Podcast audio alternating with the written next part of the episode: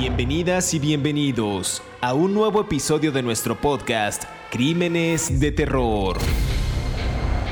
Yo soy José Luis Montenegro y en cada capítulo junto a mi colega David Orantes viajaremos en el tiempo para recordar los peores crímenes y a los personajes malignos que marcaron la historia de Estados Unidos.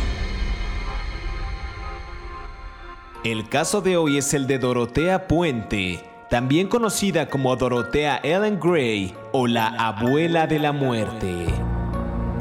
Una mujer que fue marcada por la orfandad, el delito y numerosos matrimonios. Una mujer que se hizo famosa por matar entre 3 y 9 ancianos en su casa de huéspedes, a la que la gente de California calificó como la casa de la muerte. Graves secuelas por una infancia de abusos o una asesina serial a la que le apasionaba envenenar gente. Si aún no te has suscrito al podcast, oprime el botón de seguir en la plataforma en la que nos estés escuchando, ya sea en Spotify, iHeartRadio, Amazon Music o Apple Podcast. Así podrás recibir cada sábado la notificación de un nuevo episodio de Crímenes de Terror. Bienvenidos a Crímenes de Terror. Hoy hablaremos de Dorotea Puente, también conocida como la abuela de la muerte. Algunos expertos la consideraron una asesina hedonista que envenenaba gente por el simple placer de hacerlo. Esta mujer realizaba el crimen por emoción o lujuria y también por lo que conseguía posteriormente, en este caso, el dinero de todas sus víctimas. Dice, según la policía, que la asesina llegó a ganar más de 5 mil dólares mensuales y lo hacía como pues envenenando con su medicación a varios ancianos cuya muerte pues la ocultaba para seguir cobrando sus pensiones. Este fue digamos el modus operandi de Dorotea Puente, pero ¿qué obligó a esta mujer a asesinar? Las autoridades dicen que entre 3 y 9 ancianos, ¿acaso fue su historial de abusos durante la infancia, la muerte de sus padres, sus años viviendo en un orfanato o sus relaciones amorosas fallidas. De eso y más hablaremos en este capítulo de Crímenes de Terror, pero antes de entrar en detalle y comenzar a hablar de, Dorotea Puente y lo que orilló a esta mujer a cometer tan atroces actos delictivos, quiero darle la más cordial bienvenida a mi colega David Orantes, que como cada semana nos brinda un análisis minucioso de la vida de estos asesinos seriales. David, buen día, ¿cómo estás? Bien, eh, análisis minucioso, bueno pues será menos, pero bueno, se hará lo que se pueda. Este, bien, muy contento porque vamos a hablar de una señora que es, que es un personaje de telenovela o de película o de, no, o de novela policíaca. La señora Dorotea Puente, que ni siquiera se llamaba Puente, ¿no? Creo que era Grace su primer apellido, y quien estuvo motivada por la avaricia, ¿no? Siempre hablamos que la mayoría de los asesinos en serie que, con, que de los que hemos hablado en este en, crímenes de terror están motivados por cuestiones que tienen que ver con la infancia como y con, se conecta directamente con la psique sexual y con eh, otras cosas. Y esta señora prácticamente lo único que hizo fue matar gente por la avaricia no el gran deseo de, tener dinero de allegarse dinero en su casa por ah, abusando de personas ancianas y de personas con discapacidades mentales. Un caso realmente Mm, estremecedor, por así decirlo, y que debido a que ella se apellida Puente, por una razón que explicaremos un poco más adelante, tiene muchos vínculos con la historia de México y con los mexicanos en California, ¿no? Totalmente, bien dices que su apellido no era Puente. Empecemos si quieres por el principio, David. Eh, el nombre de esta mujer, de esta asesina serial, era Dorotea Ellen Gray y nació el 9 de enero de 1929 en Redlands, en California, este, este estado del que hablaremos más adelante, pero era hija de una familia de recolectores de algodón.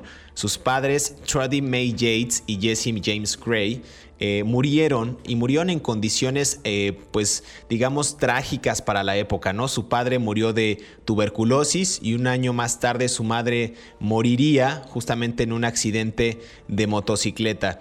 Cuando eso pasó, enviaron a Dorotea a un orfanato donde estuvo unos meses hasta que unos parientes de Fresno, igual en California, la recogieron y la llevaron a vivir con ellos. Digamos que esta era una, una etapa que vivió ella y que quizás la perturbaría, ¿no? El hecho de pasar tanto tiempo sola, que la hayan abandonado en un orfanato, porque también dicen de acuerdo con su historia y con muchos archivos, que sufrió una infancia llena de abusos sexuales. Eso, digamos que fue también unas graves secuelas que le dejaron durante toda su vida y dicen los expertos que eso era lo que quizás haya provocado este instinto por matar, los abusos físicos, los abusos verbales eran continuos, al grado que también llegó a casarse muy joven, ¿no, David? Me parece que en el año 1945 se casa por primera vez con un soldado llamado Fred McFall, quien la dejó embarazada en tres ocasiones. Sí, bueno, como siempre a mí me gusta empezar, ahora sí como tú dijiste desde el principio, los padres de Dorothea Gray eran alcohólicos, ¿no?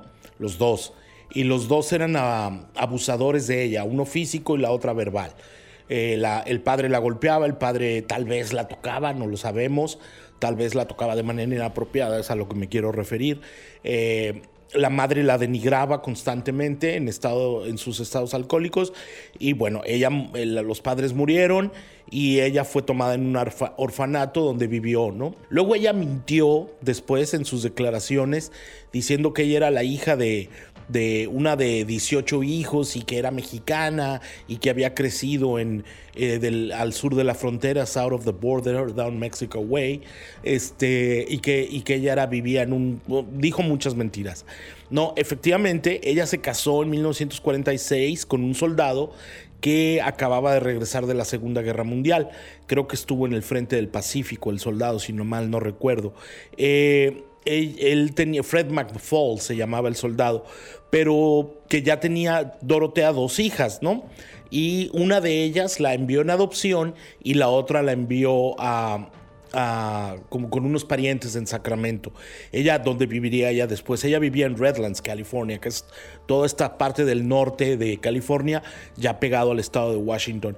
El hombre la abandonó y luego ella sufrió abortos eh, este, y ella muy humillada porque el hombre la abandona, empieza a beber y luego mentía sobre porque su esposo había muerto de un ataque al corazón y bueno, un montón de cosas. En esos momentos sucede el elemento fundamental que después sería el, um, el, detonante de los crímenes que ella cometería. Empieza a falsificar cheques y la detienen. Ahí ella se dio cuenta de que tenía una habilidad para el crimen y que era la falsificación.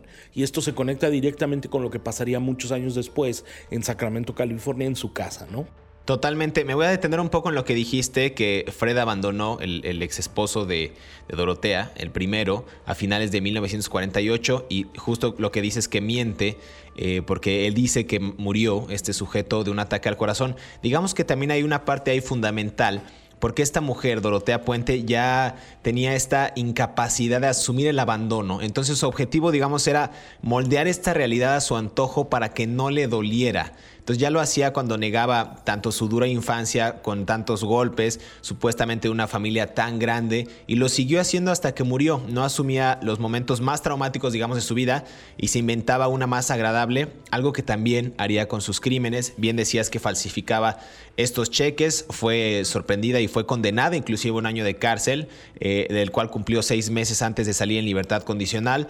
Pero poco después de ser liberada, quedó nuevamente embarazada, en esta ocasión de un hombre al que apenas conocía, y al final de la, gestación dio a luz a una niña, a la que bien dices dejó en un orfanato. Pero esta mujer también se caracterizaba por tener varios amores, ¿no? En el 52 también se casó con un hombre de origen sueco llamado Axel Johansson, con quien tendría una relación turbulenta de 14 años. Entonces, digamos que ya en estas relaciones de alguna manera también tóxicas de una mujer que venía de tantos abusos, de tantas, eh, pues sí, de tantos eventos traumáticos, lo siguió haciendo con sus, con sus trabajos y también con sus relaciones amorosas. Por ahí mencionabas al principio de, este, de este episodio, David, que tuvo mucho que ver con el tema de México, con la Ciudad de México en específico, porque en el 66, en 1966, a los 47 años, se divorcia de este personaje que acabo de mencionar de Axel, pero se casa después pocos meses después en la Ciudad de México con Roberto Puente, y es justamente Roberto Puente, un hombre de, de 28 años con quien estaría casada dos años, pero de ahí adquiere el apellido y se lo queda por el resto de su vida. Sí, Roberto Puente era más joven que ella, 19 años más joven que ella, lo cual no es, no es este, censurable ni criticable, es absolutamente legítimo que cada quien se enamore de quien quiera. Yo quiero regresar un poco, de, un poco más en el tiempo, porque en el 60 la arrestaron eh, por manejar un burdel, por, mm, por ser uh, la dueña y administradora de un burdel y la condenaron a 90 días en la cárcel del condado de Sacramento County. Después empezó a vivir otra vez en la vagancia, volvió a, la volvieron a detener por un delito que es muy raro, que es vagancia, que es como pues estar en la calle sin hacer nada. Es un delito muy extraño de calificar porque el policía que te ve puede decir, pues yo pues estoy aquí sentado tomando el sol en la esquina, ¿no? Pero si el policía te dice que eso es vagancia, pues eso es vagancia, ¿no? Y alégale al árbitro.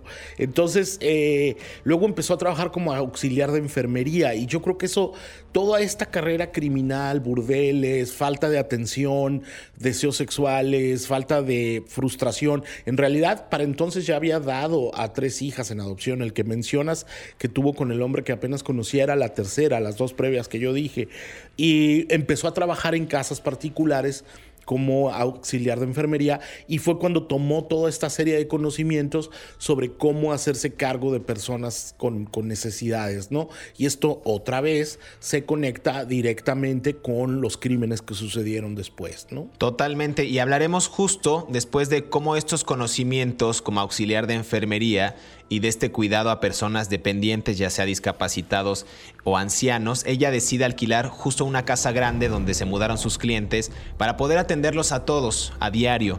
También empezó a gestionarles estas pensiones que cobraría a su nombre y de los cuales también se conocerían estafas por parte de Dorotea Puente. Vamos a escuchar David el siguiente segmento que preparamos y seguimos hablando de esta mujer que también fue conocida como la abuela asesina. No se despegue de crímenes de terror.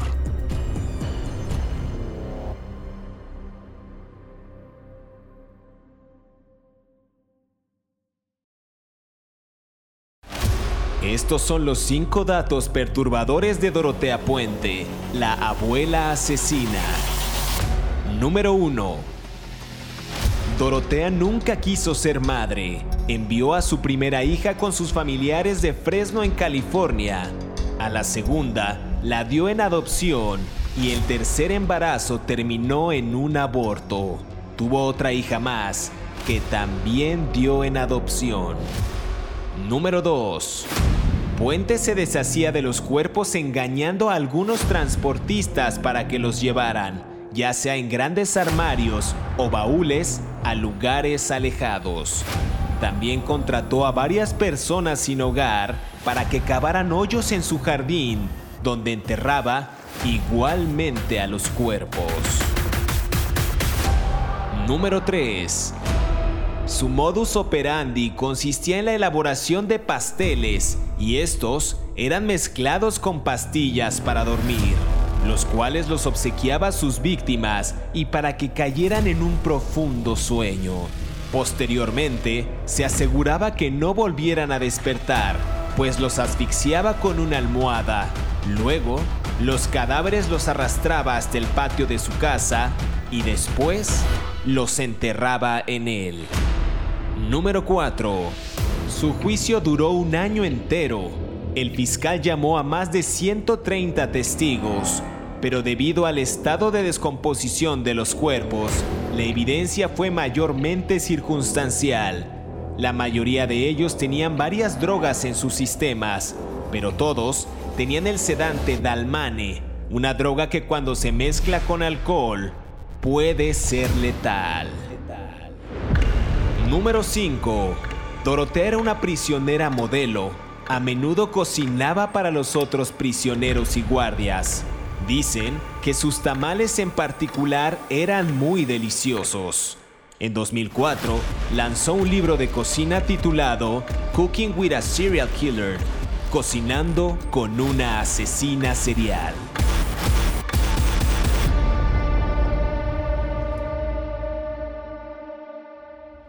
Regresamos a Crímenes de Terror. Estamos hablando de Dorotea Puente, mejor conocida como la abuela asesina. David, ya lo decíamos antes de irnos a esta primera pausa, que esta mujer tuvo una infancia traumática, tuvo episodios de abuso físico, psicológico por parte de sus padres, tuvo también relaciones amorosas con varios hombres con, los cuales tuvo tres hijas que prácticamente dio en adopción o las abandonó. Eh, después fue adquiriendo otro tipo de actividades, digamos, ilegales, el tema de, no me gusta la palabra, pero de regentear personas en burdeles, eh, también tuvo esta serie de estafas.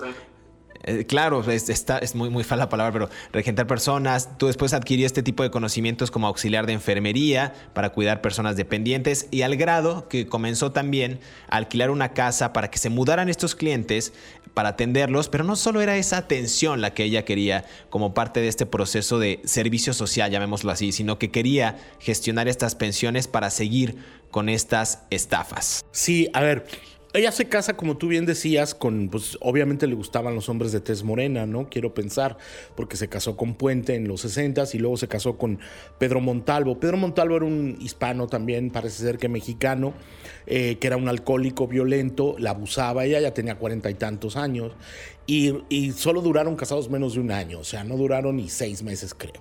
¿no? En los registros que yo encontré en California, en Sacramento, el acta de divorcio está firmada eh, en ausencia, o sea, el Pedro Montalvo ni fue. ¿no? Este, el juez decidió que esto no va a prosperar, este matrimonio se va a divorciar, estas son las razones, adiós, bien, gracias, cada quien para su casa. Eh, ella en ese tiempo ya tenía 47 años, estamos hablando de 1976, y ella empezó a alquilar una casa, se empezó a hacer cargo de una casa de 16 eh, cuartos que estaba en la calle F Street en Sacramento. Los que conozcan la ciudad de Sacramento sabrán que las ciudades, las calles del centro están nombradas como el abecedario, unas, y creo que son de norte a sur, y las otras calles que las, eh, que las circunscriben alrededor están nombradas por números. Entonces, es es muy fácil encontrar direcciones, ¿no? Eh, es una costumbre muy común del norte de, California y de Washington, ese tipo de, de, marcado urbanístico, ¿no? Bueno, ella empezó a, administrar esa casa en la F Street, que estaba en el centro, está en el centro de California, se dio cuenta que muchas de las personas que venían a esta casa recibían beneficios. Y entonces ella empezó a hacer algo que en inglés se llama grooming, que es como como seducirlos o trabajarlos o involucrarse con personas que, hombres sobre todo, mayores de edad, que conocía en bares. Era una mujer guapa para sus 40 años y era una mujer que los seducía y los invitaba a vivir en su casa. Y lo que ella empezó a hacer fue en los 70 fue a falsificar sus firmas de estos hombres, que casi todos eran veteranos de guerra o que tenían eh, un pasado y que recibían dinero del Social Security. Aquí cuando trabajas una determinada cantidad de años en los Estados Unidos, cuando llegas a los 65 y te retiran, tú cotizas, eh, en otros países se hace eh, con base a los años que hayas trabajado y lo, el sueldo que hayas tenido, ¿no?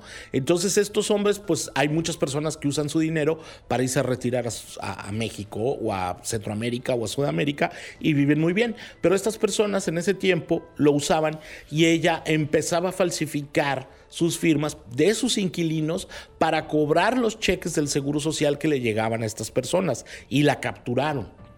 O sea, ya tenemos un historial de atención de personas y tenemos un historial de que ella conocía cómo cometer los crímenes, ¿no? Y la capturaron. Y fue el IRS la, le presentó cargos. Totalmente, pero ella, como bien mencionas, al rentar esta casa de huéspedes de 16 habitaciones, se mostraba amable, generosa, pero ya después sacaba este lado tacaño y posesivo, quienes osaban enfrentarse justamente a a Dorotea por sus artimañas financieras, pues literalmente terminaban enterrados en el jardín de esa casa. ¿Te parece si hablamos de este, de este modus operandi, David, de esta mujer Dorotea Puente, que justo en esta casa de huéspedes en Sacramento, en California, envenenaba con medicación a varios ancianos y esta muerte pues la, ocultaba para seguir cobrando, como bien decías, las pensiones. Este siempre fue el modus operandi. Inclusive por ahí dicen que el hedor que provenía de la casa de Dorotea Puente era insoportable. Los vecinos llevaban tiempo quejándose del olor a podredumbre que emanaba la propiedad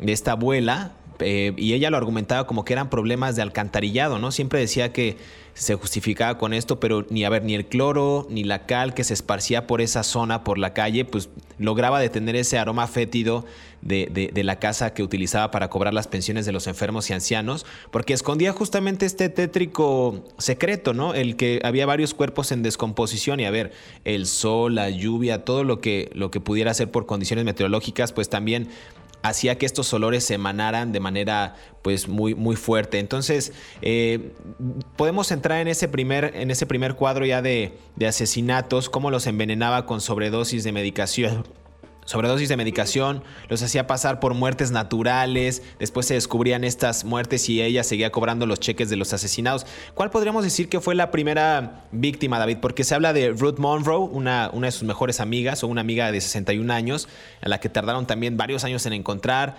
Everson Gilmout, o sea, hay varios, varias personas que murieron a manos de Dorotea Puente, de entre 51 años hasta 78 años, me parece. Eh, casos realmente estremecedores para para la época. Mm, sí, bueno, a ver, Ruth Monroe era amiga de, de, Dorotea Puente y eran socias, tenían inversiones. Ruth Monroe recibía mucho dinero del IRS, recibía una cantidad como no sé, como 2.500 dólares al mes, ¿no? Lo cual era mucho para ese tiempo, ¿no? Eh, no, no recuerdo qué, hizo la señora en su, creo que era banquera, en su época de laboral, ¿no? De actividad económica. Mm, Ruth se, se fue a vivir a uno de los departamentos que alquilaba la señora eh, Dorotea Puente en la calle, como en el 1426 de la F Street, de la calle F, ¿no? Y en el 82 eh, se fue a vivir con ella y murió por una sobredosis de codeína y Tylenol. ¿no? Son, son dos sustancias, ¿no? Eh, eh, que se usan para el dolor, ¿no? Acuérdense que ella había sido auxiliar de enfermería. O sea, ella sabía con conocimientos empíricos, no, no científicos ni, ni académicos, qué tipo de sustancias pueden provocar un colapso porque lo aprendió en la casa de, ancianos en la que trabajó como enfermera. Ella sabía cómo provocar en un diabético un coma o circunstancias así. Bueno, ella les dijo que eh, ella les dijo a los, a los médicos que fueron a investigar el caso, que fueron a investigar el caso, que la mujer estaba deprimida porque su esposo tenía una enfermedad mental y se había suicidado. La policía lo archivó. Lo que después se supo es que la mujer en realidad había muerto antes de la, del tiempo que se le había dicho, lo cual nos habla muy mal de los peritos forenses, y estuvo cobrando el cheque del IRS del retiro de esta mujer. Pero ese primer homicidio fue clasificado como suicidio, nunca se le juzgó por eso. ¿no? Ese sería, para mí, aunque no haya sido juzgada, el primer homicidio de Dorotea Puente, ¿no? Y luego su novio. El segundo fue su novio, pero si quieres ahora hablamos de eso. Sí, porque también, eh, digamos que unas semanas más tarde de este suceso que acabas de mencionar de la amiga de Ruth Monroe, también llegó un jubilado de 74 años de edad y la acusó con la policía de que intentó drogarla, de intentó drogarlo a este personaje de nombre Malcolm Mackenzie y la acusó de que, de que intentó no solamente eso, sino robarla. Y ella fue declarada por esos años de tres cargos de robo justo el 18 de agosto del 82 y fue condenada a cinco años de cárcel donde ella comenzó, digamos, ya a codearse con este otro personaje eh, de, nombre, de, nombre Everson Gilmore, de 77 años de edad, que vivía en Oregon, tras ella estar eh, recluida en, en, la cárcel. Fue una amistad de amigos, digamos, una amistad que empezó como amigos y ya después se, se transformó, digamos, a una relación sentimental que acabaría también mal eh, con, con, este personaje. Vamos, vamos al siguiente segmento, David, si quieres, para ir ahondando cada vez más en estos asesinatos que fueron realmente aterradores a manos de esta mujer eh, Dorotea Puente, que tiene una historia pues muy, muy, muy macabra y que nos podría llevar varios episodios tratarlo aquí en Crímenes de Terror. Volvemos.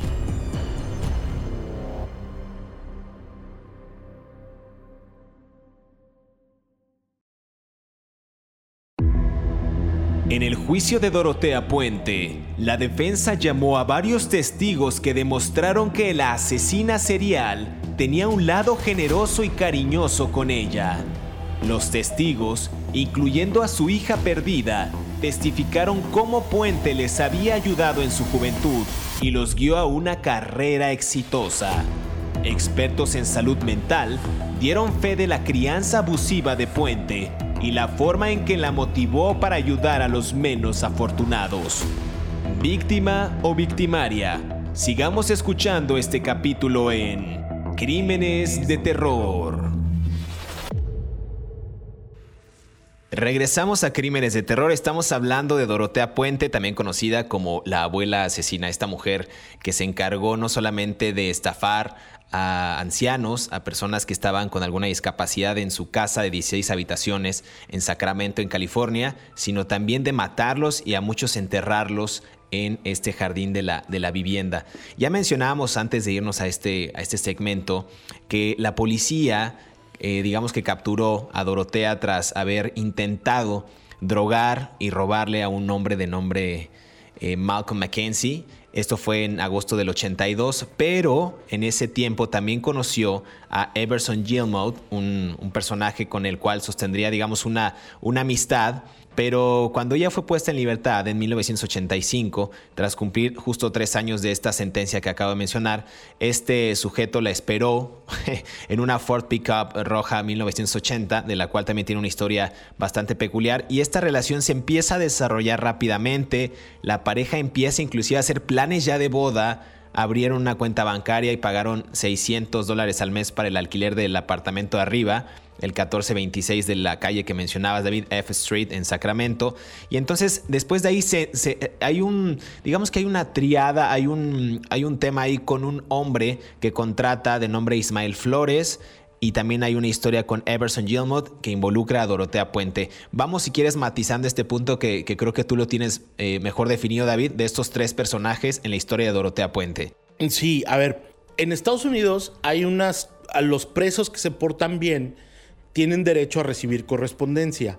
Eh, incluso ahora, ahora eh, antes se hacía con unas revistas, ¿no? O sea, tú ibas a un kiosco y comprabas unas revistas y venían los nombres de los presos que podías este, escribirles, ¿no? Y hay muchas organizaciones cristianas que lo hacen por, como por eh, su voluntariado, cosas así, o religiosas, ¿no?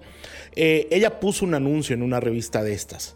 Y este señor, Everson Gilmot, que vivía en Oregon, un estado al norte de California, pues yo creo que se sentía solo, desesperado, y dijo, bueno, una reclusa puede, le puedo dar una segunda oportunidad, ¿no? Ahora, por ejemplo, se hace en Internet, ahora hay, hay dos sitios muy famosos que se llama Prison Pen Pals y Friends Behind Bars, donde uno puede entrar y buscar y escribirles cartas, ¿no? Y ahí hay fotos y, y hay para todos los gustos. Pero bueno, el caso es que ellos se conocen y cuando ella sale de la cárcel, se empiezan a escribir cartas, ¿no? Se empiezan a escribir cartas.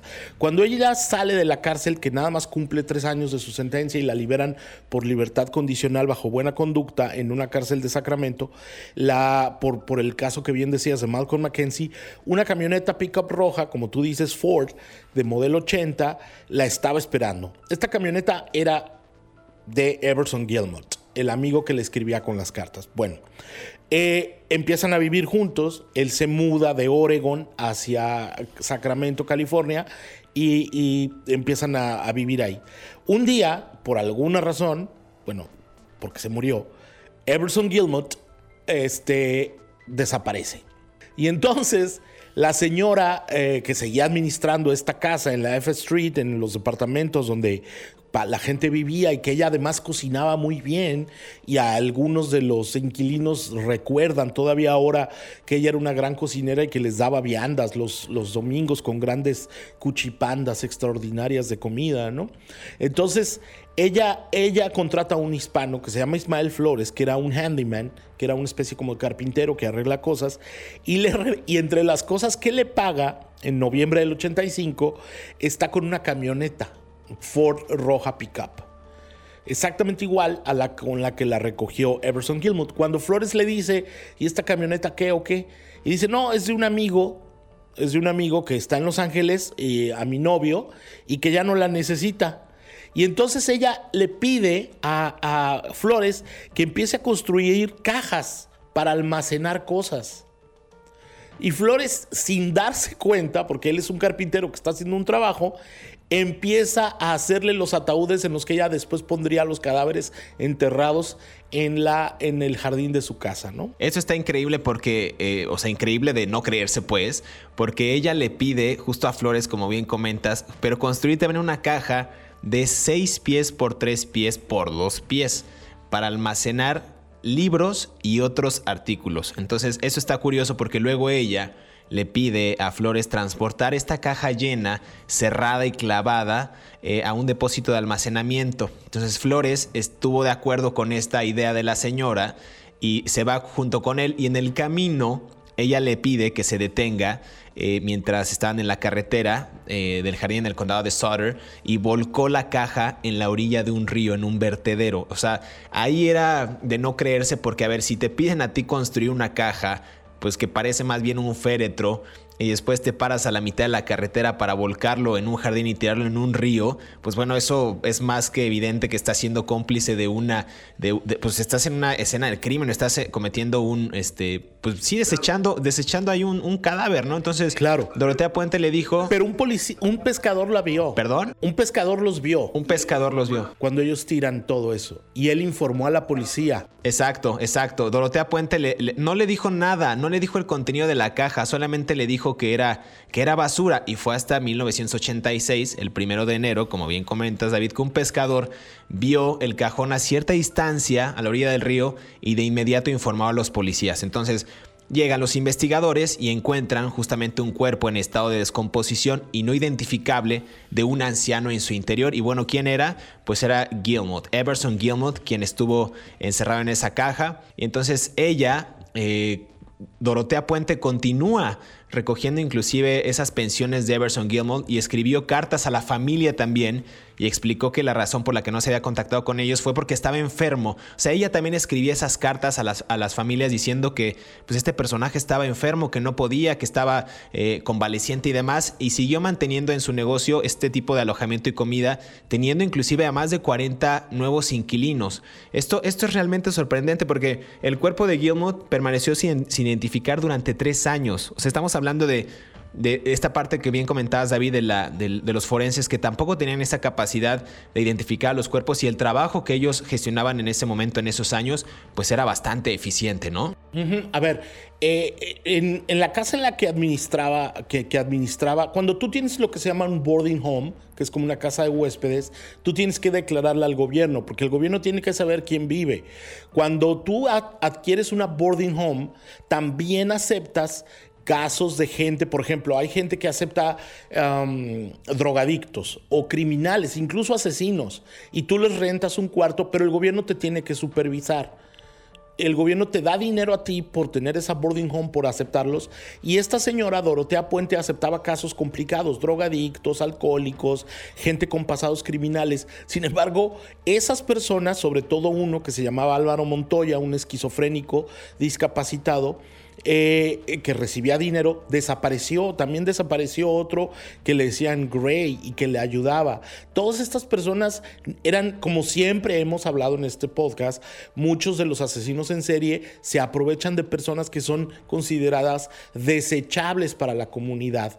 incluso, eh, rápido, rápido, incluso hubo trabajadores sociales que visitaron a, la casa de Dorotea Puente para ver las condiciones en las que vivían esas personas y no denunciaron algunas cosas que ellos vieron que eran sospechosas.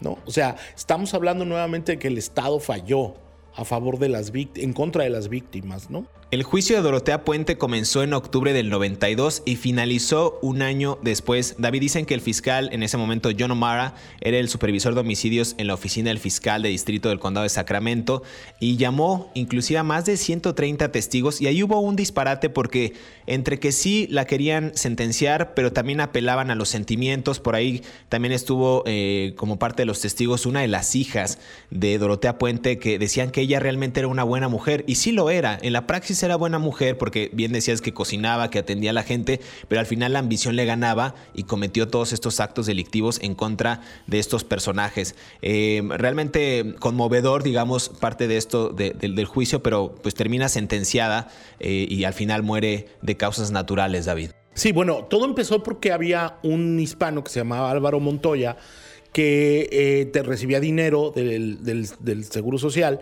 y un trabajador social fue a investigar eh, porque no se había presentado a sus recetas médicas, a sus citas médicas con los doctores.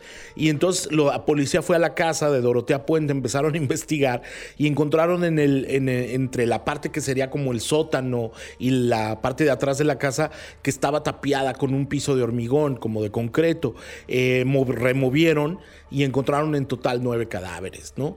Eh, esta mujer tenía esta dualidad, ¿no? Donde cobraba los cheques de estas personas, las mataba con, con pastillas, con diversos cócteles de pastillas, pero al mismo tiempo a los otros inquilinos que tenía, los 30, 29, los ayudaba a estudiar, los motivaba, les daba comida, era como una mamá buena, ¿no? Entonces es un caso realmente de una señora que estaba completamente desquiciada, ¿no? Por un lado mato a este, pero por el otro lado ayudo a este otro, ¿no? Absolutamente este, un disparate total, como tú bien dices, ¿no? Y al final muere el 27 de marzo de 2011, no tiene mucho, en la prisión en Chowchilla, en California, a la edad de 82 años, por causas naturales. Hay que dar un dato curioso ya para cerrar, que durante esos casi 20 años de reclusión, Dorotea Puente inclusive hizo un libro de recetas titulado Cooking with a Serial Killer y apareció en documentales sobre crímenes, eh, en Discovery Channel, en Biography Channel, en History Channel. Realmente después de todo termina siendo un libro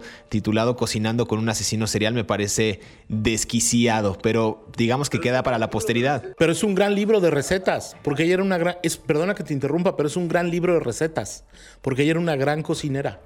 Y eso lo dicen muchos de los que vivieron con ella. Entonces, insisto, imagínate si alguien se hubiera dado cuenta de en su infancia de sus capacidades como chef, estaríamos hablando de Dorotea Puente, la chef, no la asesina en serie, ¿no? Un muy buen dato, un muy buen dato. Ya no, no, sabremos realmente cuáles fueron las motivaciones porque hubo un expediente y hubo muchos sucesos que acontecieron en la infancia, con los amores y finalmente con todas las estafas y su actividad criminal de Dorotea Puente, pero al final se quedó como la abuela asesina. Muchas gracias, es hora de despedirnos, pero queremos agradecer a todos aquellos que cada sábado sintonizan un nuevo episodio de nuestro podcast Crímenes de Terror. Recuerden que estamos leyendo sus comentarios a través de las redes sociales de Mundo Hispánico de nuestras cuentas personales y también a través de la zona o el área de reseñas de cada una de las plataformas en la que nos están escuchando. Recuerden que pueden repetir el podcast a la hora que quieran, donde quieran y también pueden activar el botón de seguir en la plataforma en la que nos estén escuchando para que les llegue esta notificación de un nuevo episodio de Crímenes de Terror. Nos escuchamos la próxima semana aquí en Crímenes de Terror. Hasta pronto.